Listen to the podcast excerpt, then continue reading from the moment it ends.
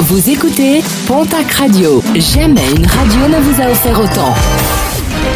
L'information locale à 9h, c'est sur Pontac Radio.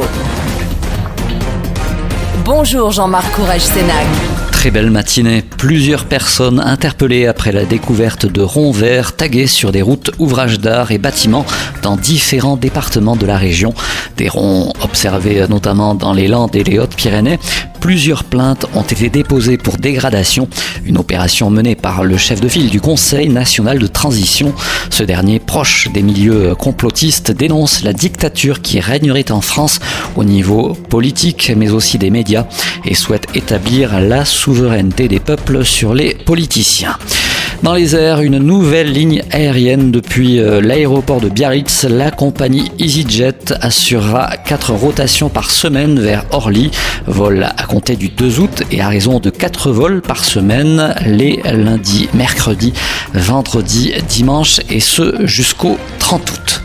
Un CSE, un comité social et économique ce vendredi entre direction et salariés de Tarbes Industrie, ex-Valouec et ex-Altifor sur le site de l'Arsenal à Tarbes. Objectif de ce CSE, renouer le dialogue social entre les deux parties. Des salariés toujours inquiets quant aux commandes et au plan d'investissement du repreneur. Ils demandent par ailleurs la tenue d'une table ronde avec les élus de terrain et les parlementaires, table ronde qui devrait normalement se réunir en septembre prochain. Dans les Pyrénées-Atlantiques, les drives créés pendant le confinement vont se poursuivre durant les prochains mois.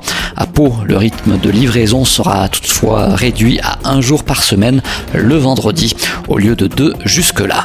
Et puis un mot de sport et de rugby pour finir avec le pilier géorgien Omar Odichvili qui va rester à la section paloise.